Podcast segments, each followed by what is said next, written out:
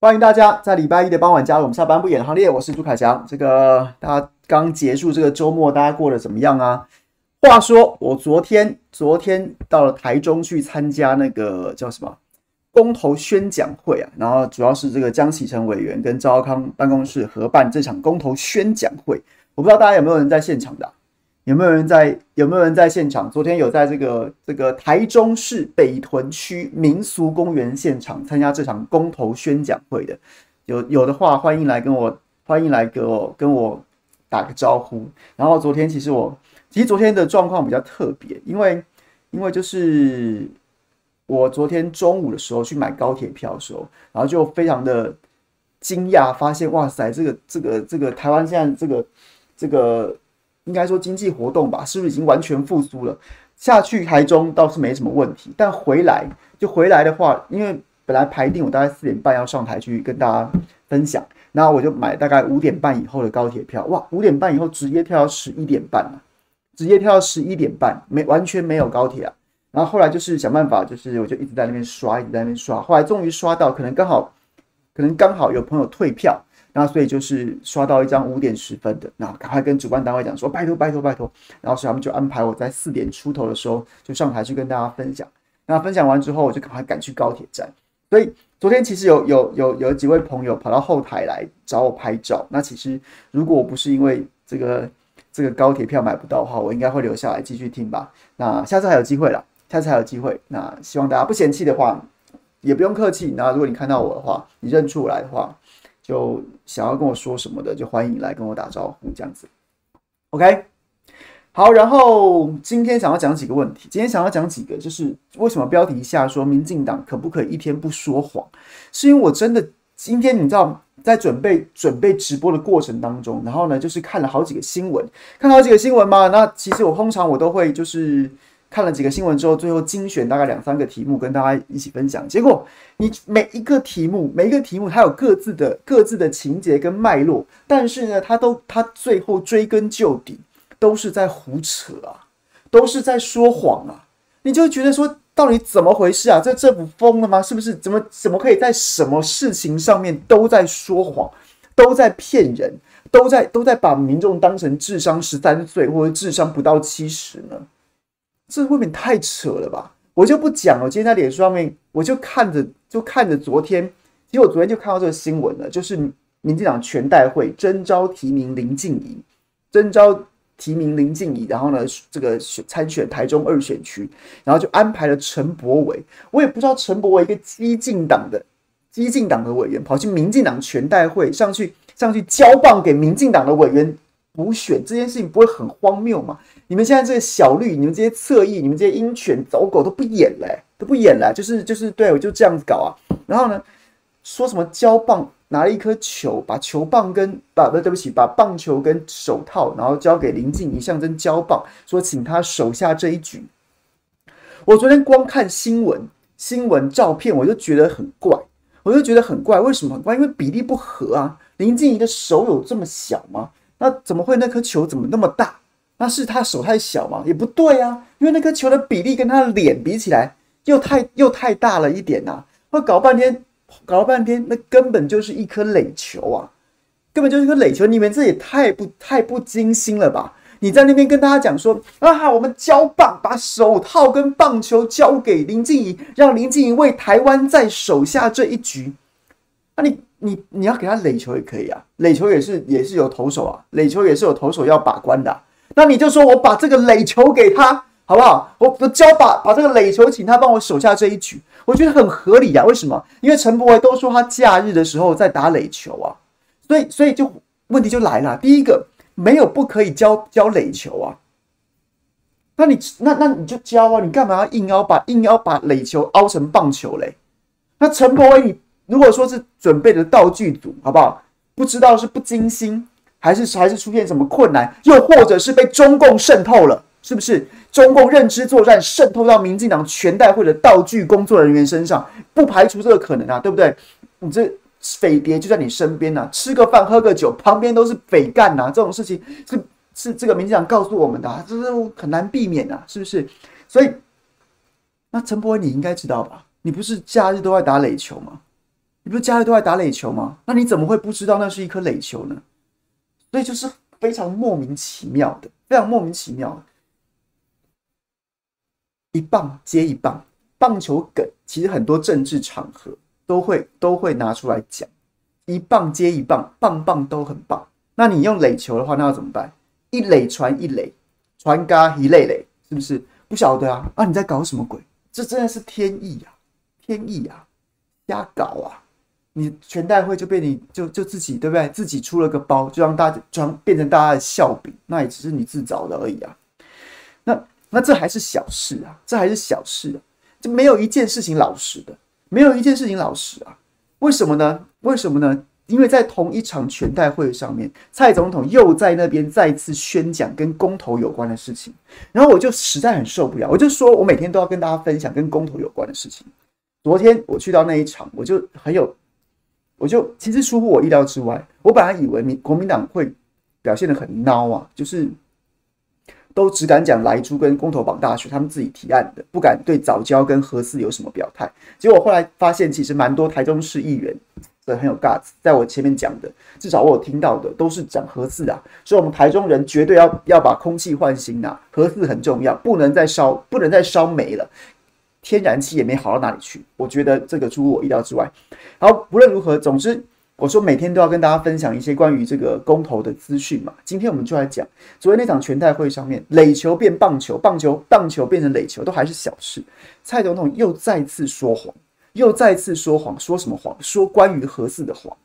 他又在那边讲什么核四下面是断层，核四下面有断层啊，要地震怎么办啊？一旦核灾，后果不堪设想。又在这边讲这些东西。我今天就拿白纸黑字跟大家讲，当年二零一四的时候，我还在线上跑新闻。我是二零一五年到中天去之后才转做幕后制制作人的。二零一四我还在线上跑新闻的时候，我对于当时很多新闻都有都有印象，就是。即便我没有办法记得非常仔细的一字一句记得很仔细，但我都记得有印象。今天就让我找到了，今天就让我找到了。当年因为因为政治情势的关系，民进党对不对？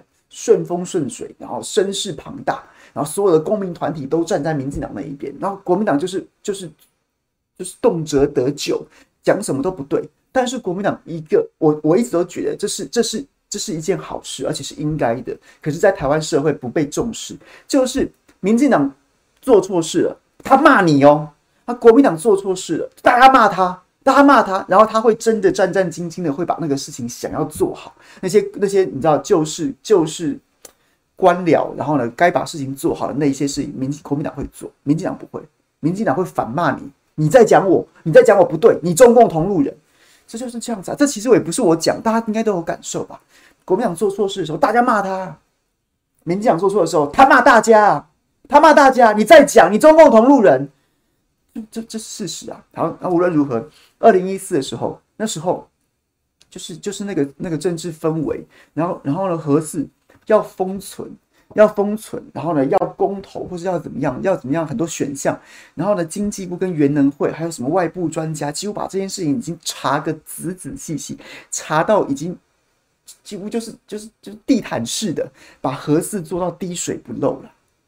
有很多的报告，像我今天要跟大家分享的一篇，就是那时候大家想说核四是台电在管的，核四是原能会在管的，但其实，在那样的政治压力之下，在那样的政治压力之下还不止啊。那时候还有像是经济部，今天要跟大家分享这篇报告。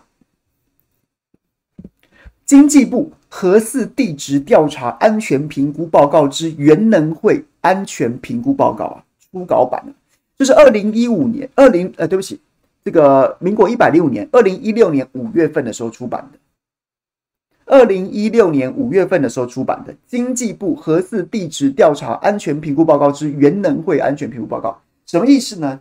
就是。就是呢，当时的对于核四安全的审查已经做到一个不能再做的地步了。原本原能会基本上它应该是核四的主管机关，它应该它应该统整所有的报告。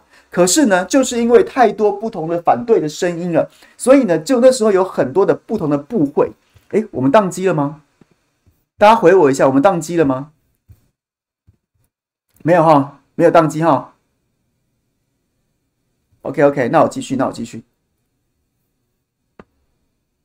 好，所以那时候原能会本来照理来说，原能会或台电出具报告，然后就就可以了。可是因为当时实在反对的声量实在太大了，反对的声浪太大了，所以那些很多事情都做到做到几乎不只是百分之八十、百分之一百，甚至百分之一百二十。所以这份报告是什么意思？就是很多不同的部会针对各自的各自的业管，然后再做一个平行审查。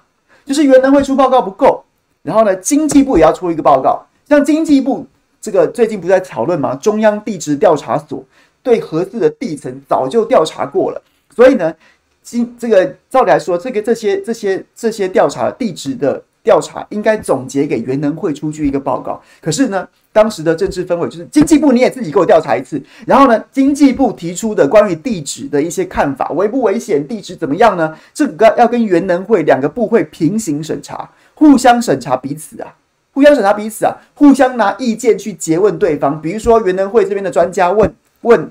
问经济部，你主管的地址，这个地址的部分到底断断层怎么样啊？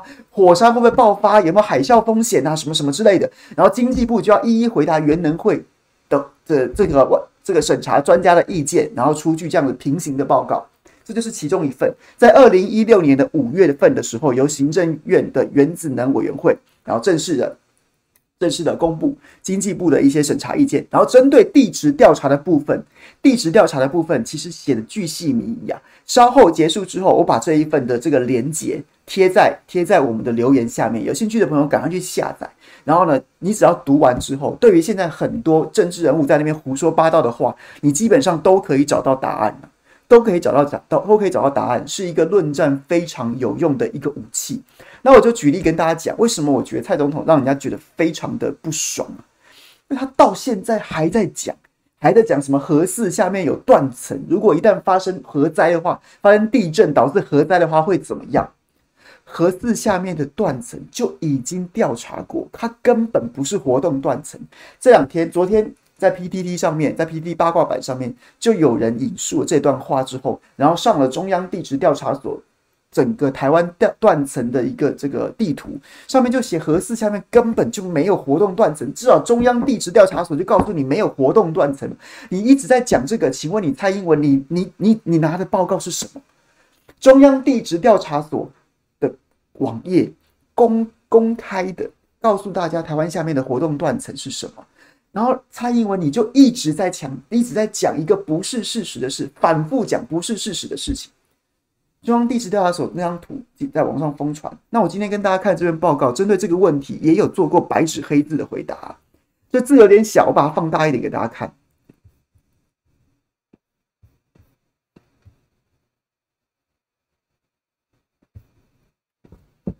在核四地质调查与能动断层定义比对方面，审查入见意意见如下：就是审查委员呐、啊，审查委员提了什么意见呐、啊？就是要请经济部答复的。审查委员怎么说呢？他说，美国联邦法规啊，针对这个核能电厂地震与地质选址的准则中，能动断层的定义有两个，一个呢是三万五千年内地表附近至少曾发生过一次的错动者。另外呢，就是五十万年内，五十万年内曾发生至少两次已知错动者。纵观核四地质调查安全评估报告内容，对于此议题都偏重于前者，建议经济部针对后者进行调查分析啊。什么意思呢？就是审查委员原本原本经济部针对地质的部分已经跟审查委员表示过，说了，按照美国对于核能电厂这个地质安全的标准，就是在三万五千年内。然后呢，曾经发生过错动，简单来讲就地震啊的断层的话，我们会认为它是一个可动的断层。然后呢，审查委员觉得说不行哦，你这样子要要再严格一点哦，因为因为标准还有还有另外一个还有另外一个标准是说，这个三万五千年内一次，或是五十万年之内曾经有两次，有两次的话，那可能也会被认为是可动断层哦。所以呢，建议你们要针对这个部分再进行一次审查。然后呢，经济部就对这审查委员的意见答复了，他分了四点，对不起，分了三点答复。他怎么说呢？经济部答复，二零一六年五月，当时这份报告就已经答复过这件事情了。核四厂北方之龙洞断层被草山的安山岩体覆盖，且未未揭穿此安山岩体。中国地质学会在一九九四年利用这个核飞机。核飞机定年判定龙洞断层至少九十万年来并无活动啊，九十万年来并无活动。方角断层为核四厂区域最年轻的一条断层，且调查显显示此断层并未切过上部核阶，因此，一九八一年泰兴公司，泰兴公司就最早开始做核四厂的这家承包商，经方角断层上附沉积物的碳十四定年推断，此断层至少三万七千年内没有活动迹象，因无法再次于断层上部阶地取得碳十四未定这个碳十四标本定年。中国地质学会在一九九四年利用其他地方，然后呢，这个定定年过之后，定年过之后，对不起，看下一章，至少四万五千年，四万五千年没有活动。所以各位什么意思？什么意思？就是按照按照美国对于核能电厂地质安全的定义，只要三万五千万三万五千年，哎，三万五千年，对。没有没有这个这个已知的错动，它就可以被视为不会不会被视为是一个可动断层，它就是一个没有活动的断层，是一个可以建设建设核电厂的一个地质。然后呢，经济部地质调查地质调查早就告诉告诉告诉全国百姓了，出具了一个官方报告，就是核四核四周边的断层，不管经过的还是。邻近的都查过了，四万五千年之内没有活动啊，没有活动啊。好，那最后最关键、最关键的就是最关键、最关键的就是现在很多人在讲的所谓 S 断层啊，厂区内之 S 断层亦借由碳十四定年判定，至少四万三千五百年来没有活动，四万三千五百年来没有活动，因此。核四地质调查安全评估报告中，核四厂厂址相关且重要之区域构造，如奥底断层、曲尺断层、方角断层、龙洞断层，或是规模较小的 K 断层，经调查发现，均为四万五千年来未活动，甚至在九十万年来以来也没有活动证据，因此均不属于这个美国的这个核能监管机构所定义的。定义的三万五千年内地表层附近曾至少发生过一次错动，或是五十万年内曾发生两次错动的可动断层。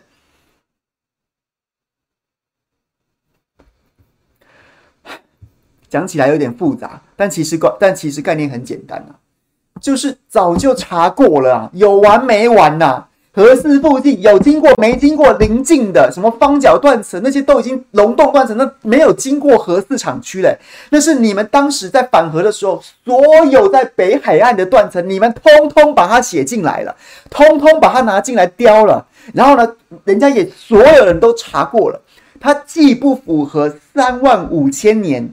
曾经在三万五千年过有过一次地震的可动断层标准，也不符合在五十万年内有两次的标准，通通都在四万五千年以上，或是九十万年内年九十万年内没有两次啊。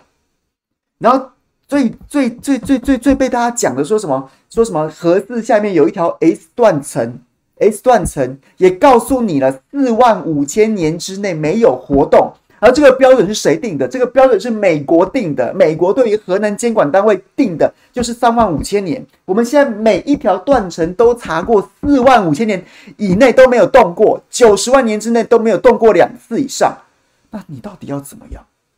你到底还要怎么样？我说真的，这已经这不小，我已经不知道该怎么说。我为什么要提供给大家这样讲这个？就是因为我一直觉得很重要，我们还是要不断的进行说服跟沟通。去跟大家说服，去跟他沟通，说：“哎、欸，拍子，这假的啦！蔡英文讲那假的，他讲的这不是事实。经济部早就出过报告，中央地调所也也有报告。然后呢，这个四万五千年之内都没有动过。那你说四万五千年怎么能保证安全呢？是，但是美国其实美国当然全世界现在现在最先进，不过就法国跟美国两个核电大国。那美国其实对于核电厂，当时日本核灾也是美国后来去帮忙处理的、然后呢？”他们有一个很明确的标准，就是呢，你你你地球，毕竟地球地壳就是这样子，那是有很多地方，它就是很多断层会经过。那是不是只要有断层经过就不能盖电核电厂了呢？其实不是，国际上有个标准，就是这条断断层在三万五千年内不能是活动的。如果三万五千年之内它都有过地震的记录或地这什么这个错动的记录的话，那可能就比较不适合。所以三万五千年是一个是一个美国定出来的一个这个世界上面普遍认定的一个标准。那光是三万五千年一次还不算哦，还有一个五十年、五十万年内有没有有动过两次？那我们也还是觉得它风险很大，所以这个标准是存在的。那核四下面的都已经远远超过这个标准，它基本上在美国的核电厂的相关监管规定当中都不被视为可动断层，都不被视为是一个会动的断层，它完全符合可以新建核电厂的规定。请问一下。你也不要照，你也不要照国际标准，你也不相信科学的地质调查，你相信蔡英文那张嘴，或是相信无限上纲的那个说什么？那你敢保证怎么样？怎么样？我不敢呐、我没有办法保证呐、但是各位，昨天大家有没有看中央地调所的那张图？它的它在北台湾那条红线，那条山山脚断层啊，就在台北一零一下面啊，就在台北一零一下面啊。那台北一零要不要赶快拆掉？要不要赶快拆掉？你能保证它不会垮吗？你能保证它不会倒吗？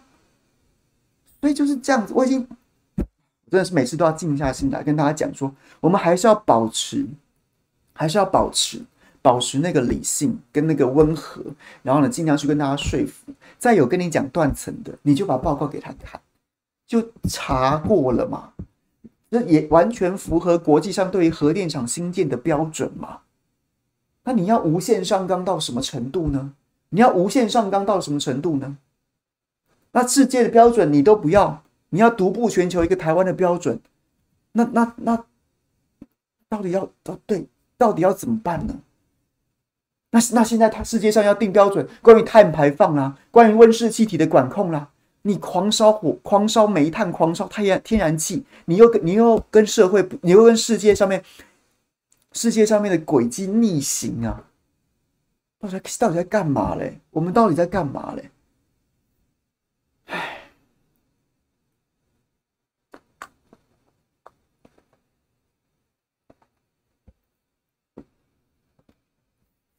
所以好不好？等一下跟大家分享这篇文，再有再有，今天针对这个地质的部分，有白纸黑字的报告跟大家分享。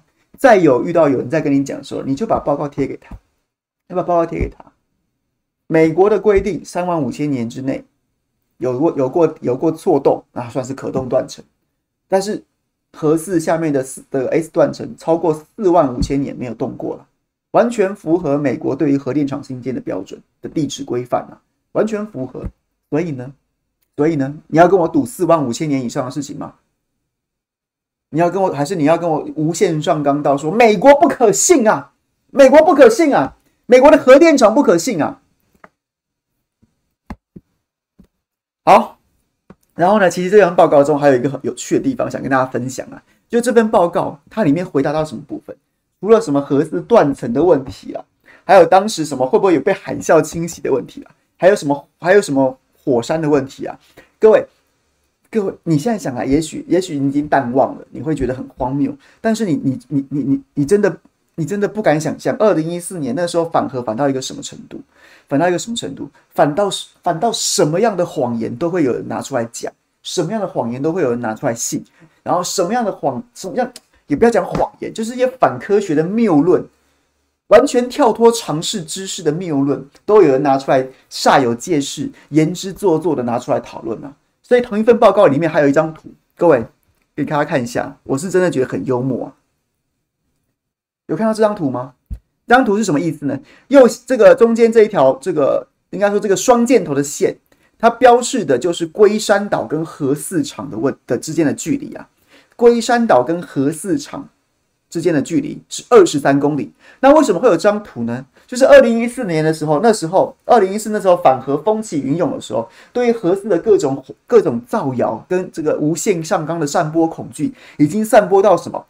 各位知道吗？龟山岛是火山呐、龟山岛是火山呐、如果龟山岛发生火山爆发的话，然后呢，这个大面积的土石如果崩落，会不会造成海啸冲垮核四厂啊？你现在讲以为我在胡乱，对不对？你现在讲，你听了之后，你以为你以为想说诸葛亮太夸张，你在扯淡什么东西啊？没有啊，各位，当时真的有人在讨论这件事情啊，讲龟山岛是火山呐、啊，龟山岛是火山呐、啊，火山如果爆发的话，龟山岛这个火山如果爆发的话，然后这个土石如果大规模的大面积的崩落，有可能会引起海啸啊，这会冲垮核电厂啊，核子危险呐、当时真的有人讲这个、当时真的有人讲这个，于是这份报告它里面还正经八百去回应这个有多荒谬的问题啊，多荒谬的问题！他还正经八百的讲了什么？先讨论说，还还在还用了一个太平洋环这个环太平洋火山带的这样子的一个分布图，然后讲说呢，哦，这个日本这些比较活跃的火山，什么阿苏火山这些啊，龟山岛跟它并不在同一条同一个火山系上面，所以呢，龟山岛火山爆发的几率并没有很高。先跟大家认很很认真、正经八百的讲了这个之后，再讲，再讲说，哎呦，这个龟山岛跟核四厂啊，距离二十三公里啊。那如果呢，一旦发生海啸，二十三公里这个海啸的速换算海啸的速度，大概会有三十分钟的反应时间呐。那所以这个这个核四啊的这个安全的反应机制，在三十分钟之内是可以做动的，大家可以不用担心。然后最后呢，最后呢，才 PO 了这张图。基本上，我觉得这张图就可以让这些二百五可以闭嘴了嘛。然后他怎么讲？他说，龟山岛火山如果爆发，然后呢，造成了这个土石崩落，然后如果龟山岛火山爆发是是这个海啸的源头的话，那可以不用担心，因为中间还隔了三雕角啊，中间还隔了三雕角啊，这个海啸，这个海啸应该是不会直接冲击核四厂的。你看了，你看这张图，你光看这张图你就知道了嘛。你先不要论说我们这一从小到大，好了，龟山岛是火山，但你什么时候把龟山岛火山爆发拿拿起来当成是一件真正经八百的事情来讨论？但是呢，为了反核龟山岛火山爆发这件事情，就变成就变成这个经济部必须要认认真出具一个报告去回应的。然后呢，再讲这个地理地形，你稍微有一点常识的都知道，中间隔着山雕角。那这个海啸如果会冲过三雕角，冲到核四厂的话，那我觉得这就跟刚刚地震一样啊，就想说这个台北台湾大地震七级的耐七级强震的，起码耐七级强震的核四厂都会被震垮的话，那你该担心的其实也不是核四啊，所以你不觉得荒谬吗？会你不觉得荒谬吗？这张图我觉得真的很经典呐、啊，真的很真的很经典，就在这篇报告当中啊。就出现了，我真的非常建议大家去看那份报告，里面里面真的是哎、看完那份报告，如果这些事情都成真，那里面所有的质疑都成真，你真的该担心的根本不是根本不是核四厂，而是台湾还能不能住人。所有极端的什么，我最近在看那个 Netflix 在做二零二一新版的《日本沉没》，这就差不多是《日本沉没》那个戏里面演的，日本地震就整个沉到海里了。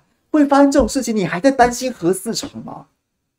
核四厂在地震当中，搞不好还是你的避难所，因为它盖，它可能是全台湾数一数二坚固的建筑。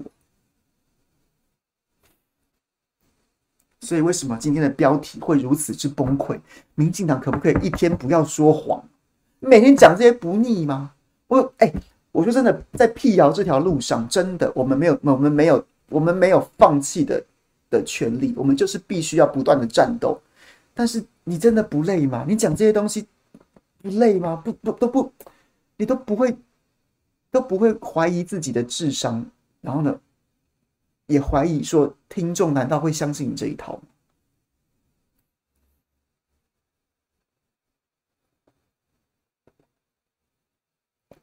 吗？好，讲完了。总之，跟大家今天讨论的是地震断层合适的地址。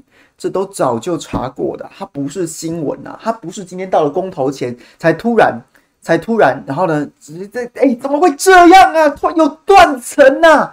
不是啊，他早就已经炒过几年，早就调查过了，早就调查过一清二楚，根本就没有什么好，就没有什么好再拿出来讲的。所以政客像蔡英文这种政客怎么办呢？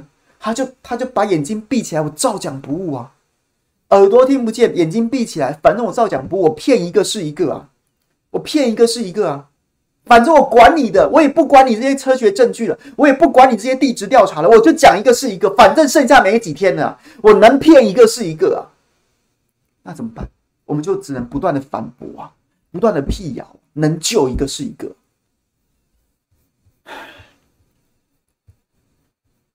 好，再讲另外一个议题。今天下午一个非常，今天也是一个非常有趣的议题。我们上礼拜五在讲陈时中，在讲陈时中这个这个。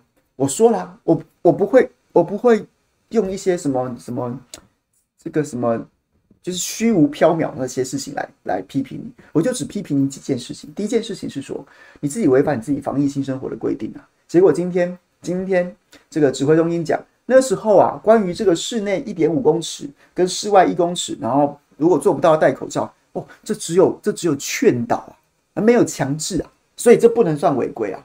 指挥中心这样解释。你要这么不要脸，我也无所谓。反正我本来就知道你不要脸。那那我现在亲口听你讲了，我也算是，我也算是，我也算是了了桩心愿。你就是这么不要脸了。然后第二件事情就是廉政规范啊，公务人员廉政规范。你在做应酬、喝酒、唱歌的人合理吗？第一个就是这位陈小珍女士啊，他是对岸的这个这个平潭招商局的副局长，这不就是匪干吗？这不就是民进党定义的匪干吗？啊，合适吗？然后另外一个当然就是跟大家讲的这个前台北市联医的这个心脏科的这个医师陈世忠，他是一个他是一个采购医材收回扣，被判刑十二年，当然还在审理当中，还在上诉审理当中，被判刑十二年，然后呢自己去开诊所，又被又被抓到福报鉴保费，今年一月刚刚被起诉，这样子一个货色，你在那边跟他喝酒。你在那边跟他喝酒，这没有符合公务员廉政的规范吗？那这个、这个、这个、这个还是这个废掉，这废掉好了嘛？第三个就是你自己个人诚信的问题嘛。五个月没回家，五个月没回家跟看孙子了，除夕夜吃吃半顿饭，那你这个牛排、你这个羊排怎么回事？对，我就只用这几点来讲。然后呢？对，结果今天。民进党也不是今天，应该是说从上礼拜开始，这个苏贞昌啦，然后呢，陈时中自己啦，就还有还有部分的民进民进党的委员，什么蔡易余啊、刘世芳啊，就开始有意无意的带风向，带什么风向？我就说真的，我在网络上面查，怎么查，我也没有查到有错置时间的新闻，没有错置时间呐、啊，没有错置时间呐、一开始这段影片流出的时候，确实很多，包括我的我的朋友，这个赖传给我的时候，有在讲说这不知道什么时候的。但是大家就是因为不知道什么时候，也意识到说这个画面当中的行为的严重性，所以呢，大家都很保留，是说不知道什么时候，不知道什么时候。然后指挥中心。也不是指挥中心，应该是卫福部的联络人，很快就被立委追问，很快在晚间大概六七点钟的时候就发了一个一个简讯，简单的简讯发给媒体朋友，发给很多的这个党公职民代，这个在这个朝野委员说，这个正式回复他是六月十五号，二零二零年的六月十五号，所以我从头到尾我也没有看到哪一则新闻，哪一则报道有去错置时间。硬是要把它讲成是最近三级警戒期间的事情，我没有看到。各位，如果你有看到的话，欢迎你贴链接给我。你欢迎你贴链接给我，到底是哪一则报道错置时间了，或是哪一个粉砖哪一个人讲错，硬要把它讲成是三级警戒期间？有谁？我没有看到啊。但是呢，从上礼拜开始就不断的带风向，苏贞昌震怒啊，震怒啊，震怒，震怒什么？认知作战，故意认知作战，把他这个时间内弄错了，打击防疫，打击防疫，打击防疫啊！然后呢，就是在被讲说什么，理由是什么？哦，最早这个影片开始流传是被人家转到微博上面，从微博再传回来的，所以这是中共发动的认知作战。这种话不低能吗？这是哪些？这是不就是一些低能儿在讲这种二百五的话？这是低能儿诶、欸。好，然后呢？今天更荒谬的是什么？今天更荒谬的是陆委会，陆委会，然后呢，到立到了这个立法院去备询。陆委会副主委邱垂正跟着民进党委员庄瑞雄一搭一唱，讲到什么程度去了？讲到什么程度去了？庄瑞雄说：“庄瑞雄说，中共认知作战，认知作战错置影片的时间，我们要如何防防范中共持续对台攻击啊？”然后呢，邱垂正怎么说？邱垂正说：“哦，陈时中这个影片啊，陈时中这个这个红酒喉咙借过对空鸣枪影片啊。”这个之所以会流出啊，这个是相当典型的对台假讯息攻击案例，最早出现在中国大陆的平台上，再由台湾相关机构转传，把整个时间轴错置。这是典型的对台假讯息攻击案例啊！哦，然后呢，整个时间轴错置，到底时间轴出现在什么地方？这个影片本身有什么时间轴可言？本身有什么时间轴可言？所以是在哪里？谁在哪里？怎么错置啊？你告诉我啊！然后呢，台湾确实很容易受到大陆传的假讯息跟假资讯影响啊。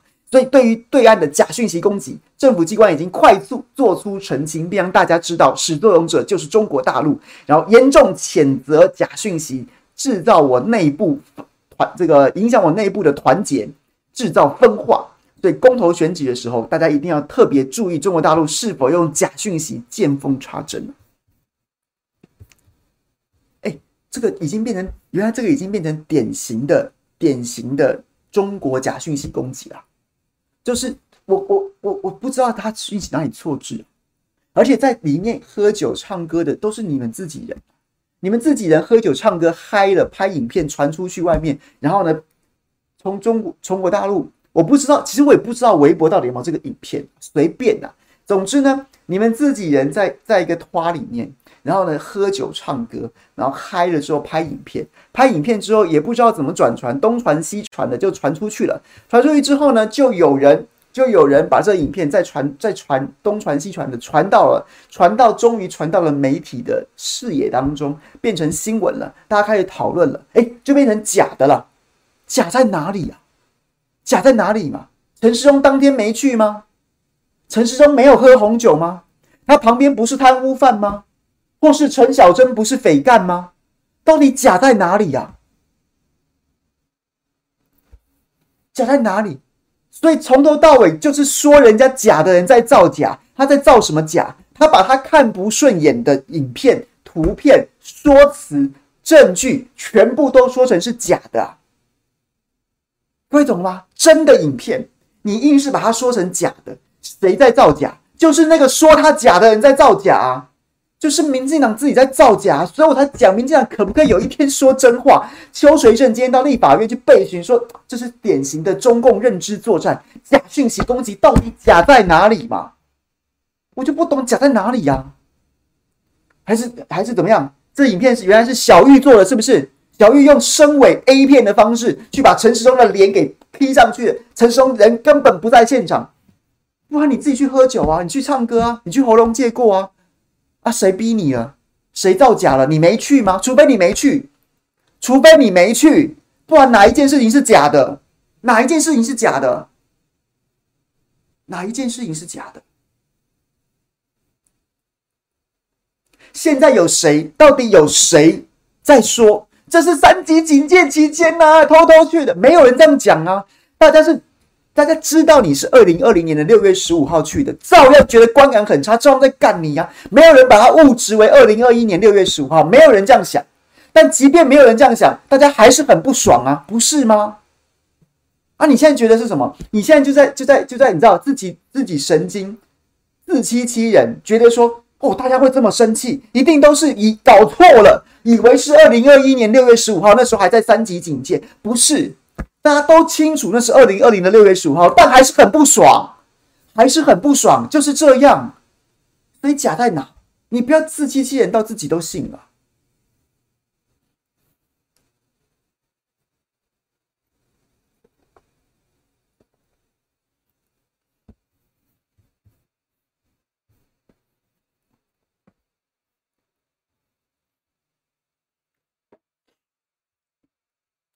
对，重点就是从哪冒出来怎么样呢？拍的人一定就是你们朋友嘛？那你自己去，那你怪谁？你的朋友手贱，你怪谁？其实我也不觉得朋友手贱啊，说实在的，因为当时的的当时的社会气氛不一样。当时二零二零年六月十五号社会气氛不一样，陈时中是神呐、陈时中真的是神呐、所以我觉得我可以接受说，在座的看到陈时中来了都觉得哦好开心哦，然后就像是看到明星一样，大家都要拍。我相信一定有这种人。陈时中当时被拍，搞不好也飘飘欲仙的。你看他那个样子，他还真的飘飘欲仙的。他觉得我我防疫做得这么好，我就是明星啊！我就真的是明星。我才刚刚从我刚刚从哦那时候差不多差，我忘记是去之前还回来。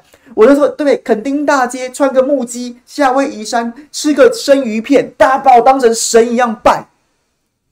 啊，这是这是我 I deserve it，我我刚好而已啊。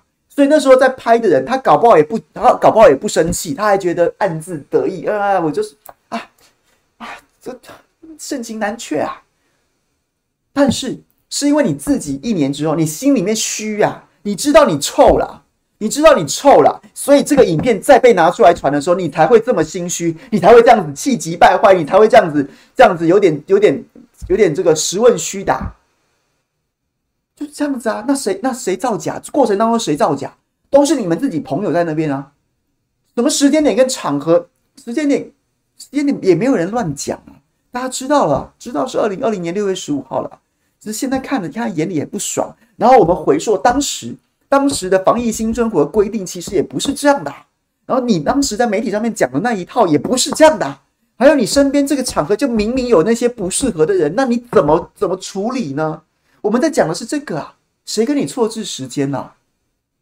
所以我就说，哎，真的不能一天不说谎，不能一天不说谎，一天不说谎就没办法执政了，没办法执政，你怎么回应这些事情？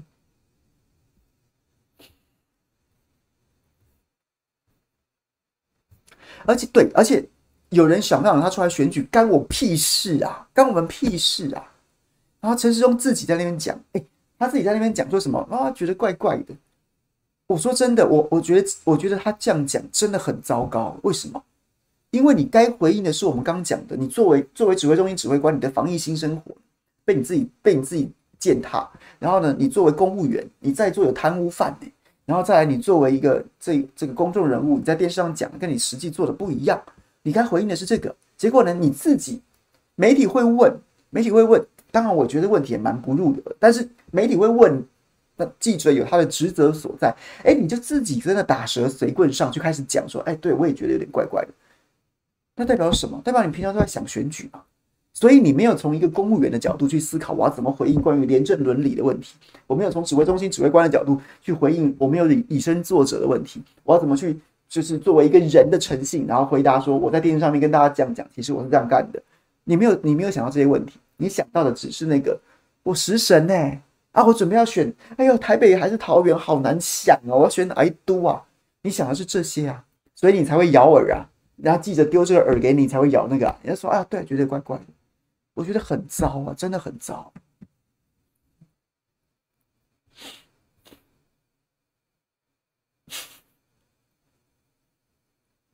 是啊，然后高端这件事情啊，我昨天在台中场就是用高端开场啊，因为我真心觉得。高端这件事情就是全民上一课啊！你反科学就是高端呐、啊，所以何四你反科学就是高端啊！再反嘛，你再反科学嘛，你再相信政客那张嘴嘛，你再相信那些政治意识形态嘛？曾文生在第一场辩论当中，最后扯到什么同理心，用爱发电，用爱发电不算数了，现在用同理心发电是不是？同理心这三个字居然成为一个真伪，居然成为核四辩论里面拿出来要解决核四问题的一个一个，就是哎呀，不是科学问题，不是理论的问题，是同理心的问题，我都不敢相信我的耳朵啊！好，那你回头去想，跟高端是不是一样？他们怎么他们怎么讲高端的？他们最后硬推高端，不就是把高端跟爱国心绑在一起吗？你不支持台湾吗？你不支持国产疫苗吗？他就是用这种方式操作啊，同理心之于核四，就是爱国心之于高端呐、啊。他们就是用这种方式，用情绪绑架所有人呐、啊，然后把科学排除在外。所以高端如今变成一条惨剧啊！十三、十四号，根据卫福部自己公布的数据，十三、十四号我不知道该怎么解读了，看大家觉得怎么样？只有两百七十七人打高端呐、第一季啊，还有一千零多少人去打第二季啊？我觉得打第二季的人真的很可怜呐、啊，他也没有太多选择的余地，他可能就想说，好啦，算了，我不出国了，那我把这两季打完，我不忍苛责这些朋友。但是打第一季的还有两百七十七人，我也不知道他是，我也不知道他是他是出于什么样的心态去打的。但但是总之这个数字，你买五百万剂耶，然后呢，两天下来，在你公布说打高端两剂没效，你还要请你去重打的时候，隔天跟隔天跟再隔一天，两天下来，两天下来，两百七十七人打这个疫苗，我们买了五百万剂啊，还有四百多万剂啊，还有四百多万剂啊。一天平均一百，一天平均一百三十四人打，是啊，这上这种这种官，这种官搞出这一出来，这算不算狼心狗肺？我都不知道该怎么形容嘞，还在那边道貌岸然的，还在那边美国政策有点怪怪的，狼心狗肺到一定程度。所以再回来讲这个，真的就是啊，高端这个悲剧。就是告诉大家，你不相信科学，你被情绪绑架了，你被带风向了，你被带歪了，你被带歪了。拿拿拿拿爱国心这件事情来审视一个科学议题的时候，最后就是这样子的下场，全民要一起承担。同样的，在核四公投这件事情也是一样，我们一方面充实像刚刚关于地层、地层、地震。断层的的知识用来说服，用理性说服别人，跟人家辩论。同样的一个最核心的概念，就是拿高端这个例子问他：你用爱国心来讨论高端，就是高端悲剧、高端惨剧。然后你现在用同理心这件事情，用伦理而不是科学来看待科来看待核四这个问题的时候，下场就会跟高端一样啊。缺电是实打实的科学问题。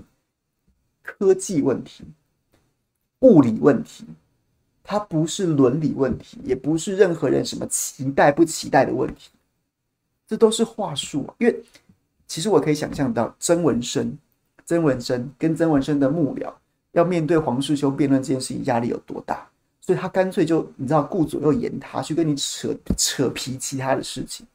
但是你要扯皮，我也只好回应你啊，那些事情都不是都不是合适这个议题的本质啊。我们千万不要再被骗了。当年用爱发电这件事情，其实真的可能那时候文青文青当道，很多人还真的觉得有所感。不要再被骗第二次了。OK，讲完了。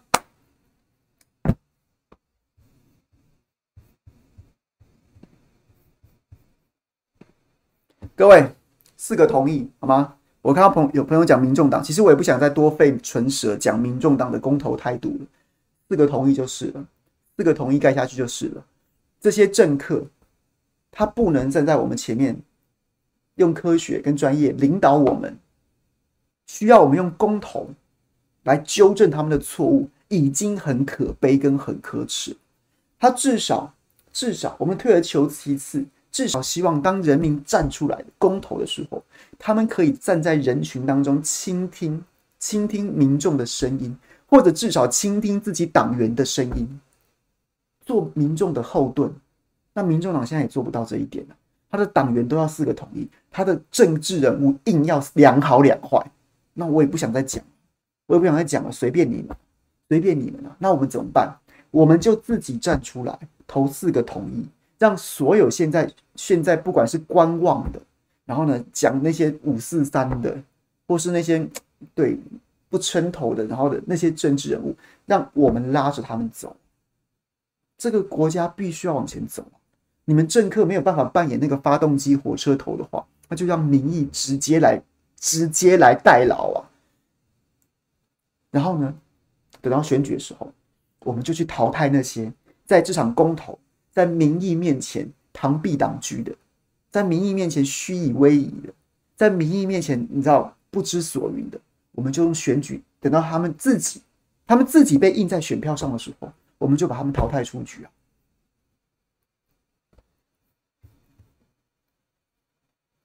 是国民党那些乐色乐色首长，我昨天的讲稿当中就有讲啊，我觉得，我觉得，我觉得。不要再讲那些废话，什么没有核安就没有核电，当然要当然要有安全才会使用啊。那也不是核能的问题啊，气电不用安全是不是？煤电不用安全是不是？任何的发电方式或任何的这个十一住行都不用安全是不是？这是一句废话，你不知道讲什么，你脑袋空空，不知道该讲什么时候就闭嘴。像是徐耀昌跟林姿妙，你脑袋空的，你不知道怎么讲比较好的时候，你可以闭嘴，你可以闭嘴，不要再讲这些五四三的了。你该做的事情是什么？你真的，你真心对核四有意见？你真心不相信不相信核四，你也可以告诉大家，你秉持的是哪一份报告、证据、科学数据，又或者是你听了哪一位专家的说法？我真的觉得你可以投反对票啊！你你有个人的意志、党意、民意、个人意志，当然可以有很多不同层次的动机在彼此彼此拉扯。所以最后，你林思妙或徐耀昌，你可以去投反对票，我不会我不会管你。我不会管你，你就去投，我也不能说什么。我们本来就应该尊重每个人有他自己投票的权利。但是，但是你既然要要要张嘴讲这件事情的时候，我还蛮建议你，你至少告诉我们，我徐耀昌觉得核四不安全，我林姿妙觉得核核四不安全，是因为我听了哪一位专家的说法，或是我看到了哪一份报告，我觉得还是不安心。可以呀，真的可以呀。那或许我们都可以在那份报来讨论那份报告。或许我们可以再跟那位专家来来来互相讨论。二零一四年的时候，很多人相信那个美国回来的陈模心啊，很多人相信那个日本写情色文学的，对不对？明明就是明明明都在都在写燃料，都在写自慰棒的，哎，突然一夕之间开始写燃料棒了，哎，大家也相信啊。你告诉我说，我真的很相信琉璃儿，我觉得琉璃儿是我精神导师啊，我的核能知识就是奉陈模心为尊，也可以呀、那我们就可以来讨论陈模心的说辞跟琉璃儿的说辞啊，都可以啊。但是你你没来由的丢一句，那你告诉我你本于什么做这样的决定？你讲不出来的话，那你就是迷信啊，你还是迷信啊，你就是那些，你就你就跟曾文生是一路货色啊，你林姿妙跟曾文生只有党籍的差别而已啊，你徐耀昌跟曾文生只有党籍的差别而已啊。所以各位，我们要这样要要怎么办？国民党现在喊四个同意，却有这些这些首长，那要怎么办呢？我们就加倍的努力去拉票啊！好好险，林姿妙投下去的时候，管他什么宜兰县长，跟我一样，都只算一票。我们就加倍努力的拉票去把它抵消啊！其实我也不认为它有多大影响力，但但无论如何，就只会刺激我们。我懒得跟你多费唇舌，你要么就告诉我说是你你基于什么？那我还觉得说你就你你你还你还。哦，你也不能说你完全不对嘛，你相信的是这份报告，那我们就应该针对这份报告做讨论。但你也提不出这些所以然来，你也提不出你到底相信什么专家的时候，那就跟你也没什么好讲的啦。你就是你就是对，色为曾文生，色为林义雄而已啊，就是颜色不一样，但是脑子里面装的东西是一样的，那就没什么好讨论。我们就加倍努力去拉票，然后等到他们要选举的时候，我们就淘汰他，我们就淘汰他。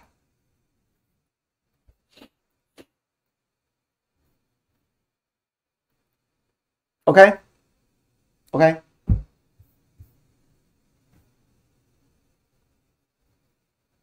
讲完了，就这样子啊。科学问题，不要让，不要再重演高端悲剧。我觉得这件事情真的非常重要。高端一个根本不应该，不应该给民众施打的。然后呢，到最后关头，大家应该都有印象吧？最后关头推高端，你拿不出任何科学证据，最后就是讲说你不支持本土吗？你不支持国产吗？为什么要扯扯台湾的后腿？他就是用最后最后关头，他是用所谓的爱国心去情绪绑架全民，然后呢护航高端。同样的核四要再来一次，他要用他要叫你用同理心啊，同理心啊，去去用同理心啊，去掩盖那些那些那些他无法辩驳的科学证据啊，最后让你投下反对票。不要再中计了，不要再被骗了，台湾。这一个全无天然资源的岛，没有本钱不用核电，没有就是没有。然后所有政治人物，所有政治人物愿意跟民众站在一起，愿意跟我们站在一起，很好，欢迎你，欢迎你。然后希望你继续努力拉票，不愿意站在一起的也没关系啊，我们自己努力啊。然后等到他们要选举的时候，我们就帮他的对手辅选，好像。好，搞不好都是乐色，对不对？那但无所谓，那就也不要帮他对手辅选，我们就看到时候状况是什么。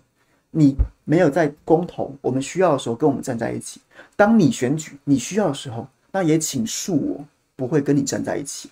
就是这样，一报还一报，就这么简单。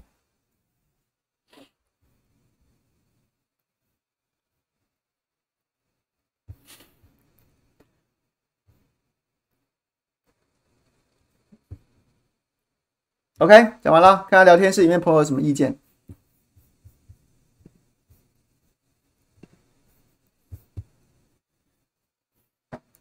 咖啡 Latte 二九九，我觉得更荒谬的是这些乐色环团跟民进党明明一直讲要减碳，结果还一直为了反核鼓吹天然气，他们确实是乐色啊！基本上这就是一群，这就是一群诈骗集团啊！他说我不烧煤了，我烧天然气。但是天然气，我跟大家讲过很多次，单纯就单纯就派碳排放来说，天然气的碳排放只是减到煤炭的百分之四十六，只是减到煤炭的百分之四十六，它不是没有碳排放啊！拜托，如果你身边还有朋友觉得烧天然气是环保的，觉得烧天然气没有碳排放的话，你一定要告诉他这个数字啊！过去过去台湾就台湾的研究，烧天然气的碳排放是烧煤炭的百分之四十六啊！它不是没有碳排放，再来，天然气还会排放甲烷呢、啊。哎，甲烷呢？甲烷是最最凶残的温室气体啊！台湾现在已经快要没有梅雨了，然后呢，剧烈的气候，剧烈的气候，然后呢，都是来自于温室气体排放导致于气候变迁，所以，所以天然气的甲烷甚至比碳排放恐怕对未来的地球，对我们的下一代为祸为祸。更凶狠了。美国跟中国大陆在这个气候峰会中达成的少数的共识，就是要减少甲烷的排放啊，因为甲烷太可怕了。天然气就是甲烷啊，不然你以为嘞？你以为它真的是空气吗？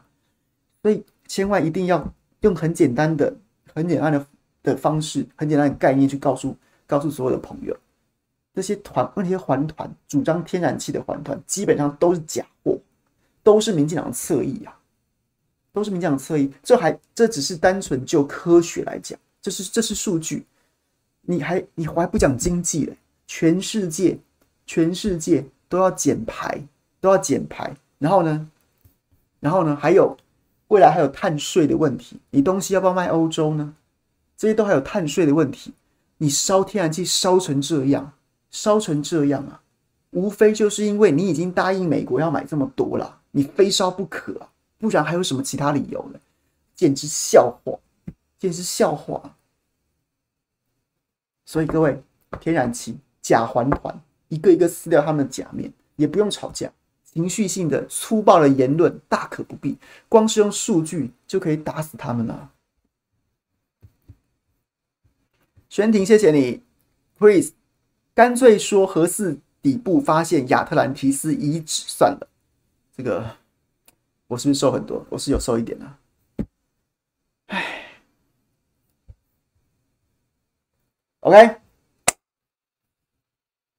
，OK，OK，OK，四个同意，四个同意，四个同意。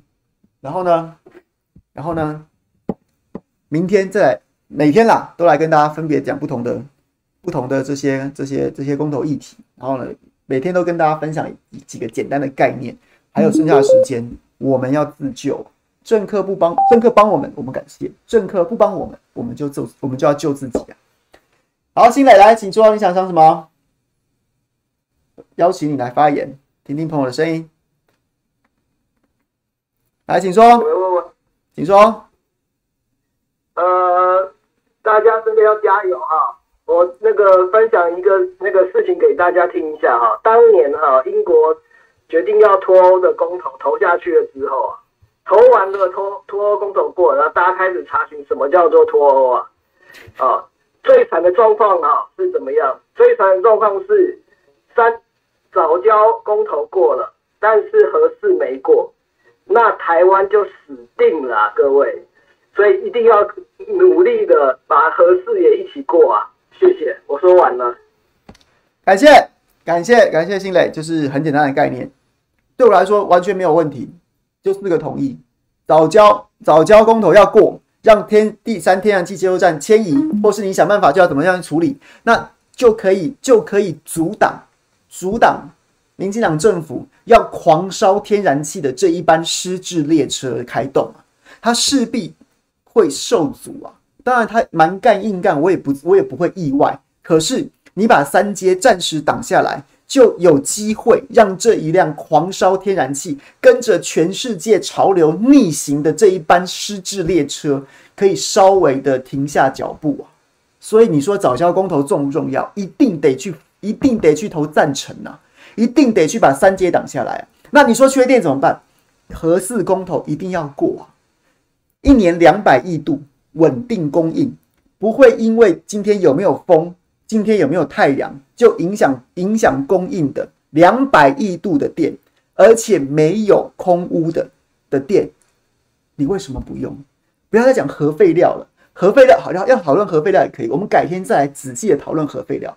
核废料的问题，我们早就有立过法了，中华民国政府早就立过法了，我们的核废料就是要用地质处理啊，找一块找一块地方，找一块地。地质稳定，百万年的基本上就是花岗岩层呐，深埋存放，没有什么你领你领一桶，我领一桶，或是哪个县市要要放就放，没有这样子的决定。立法院已经通过一个关于这个这个，他的他的这个法的名字有点长，对不起，我没有把它背起来。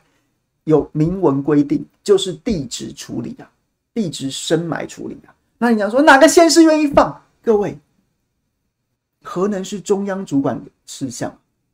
你有这么在乎地方县市首长的意志吗？那那地方县市首长，你们哪个蓝营县市首长愿意放？几乎每个蓝营县市都通过了反莱猪自治条例啊，反莱猪自治条例啊！你罗秉成送给大家去年的新去年的新年跨年礼物，不就是把地方县市所有的反莱猪自治条例全部否决吗？还说你再送就违法喽？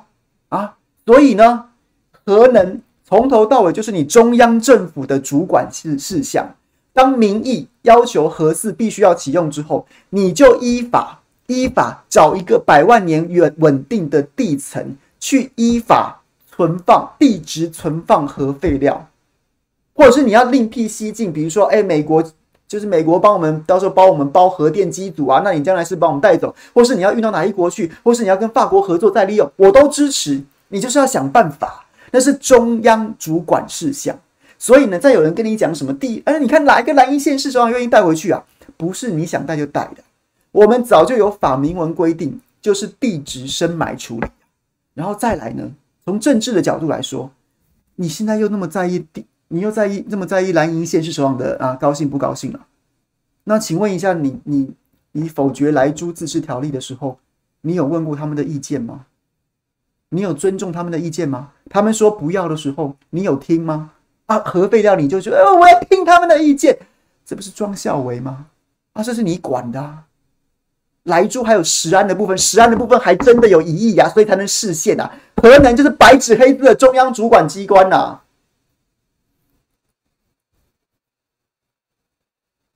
OK，所以各位四个同意，没什么好讲的了。加油，百尺竿头，最后好不好？继续继续努力。这个每天都跟大家分享一些概念，那也欢迎大家来跟我分享。如果我讲的就是我我没有讲清楚的地方，或是我漏掉的资讯，或是我讲错的地方，欢迎大家来指正。OK，我们继续加油。小美说罗志强对徐国勇对不对？对，我刚刚有刚刚有有听到。然后呢，这个钟佩君好像要对庄瑞雄，对，然后也就是最后关。就是第一波、第一轮的第一轮的变完之后，几乎所有的所有的正方都把反方压着打。那陈吉仲讲来讲来讲去讲什么食农教育，那些公杀小食农教育，就说给民什么什么补助多少钱啊？你就告诉我，你就你可不可以回答我最简单的问题？我不想吃到莱猪，你为什么不标示？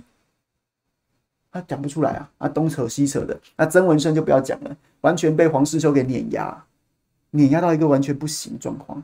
所以后面看起来，民进党应该也会可能也会调整，派一些你知道牙尖嘴利的徐国勇、庄瑞雄都律师啊，都律师啊，啊不然呢？那怎么办呢？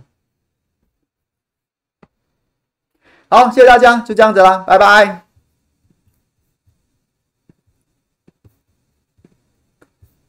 卡炮是朋朋友，谢谢喽。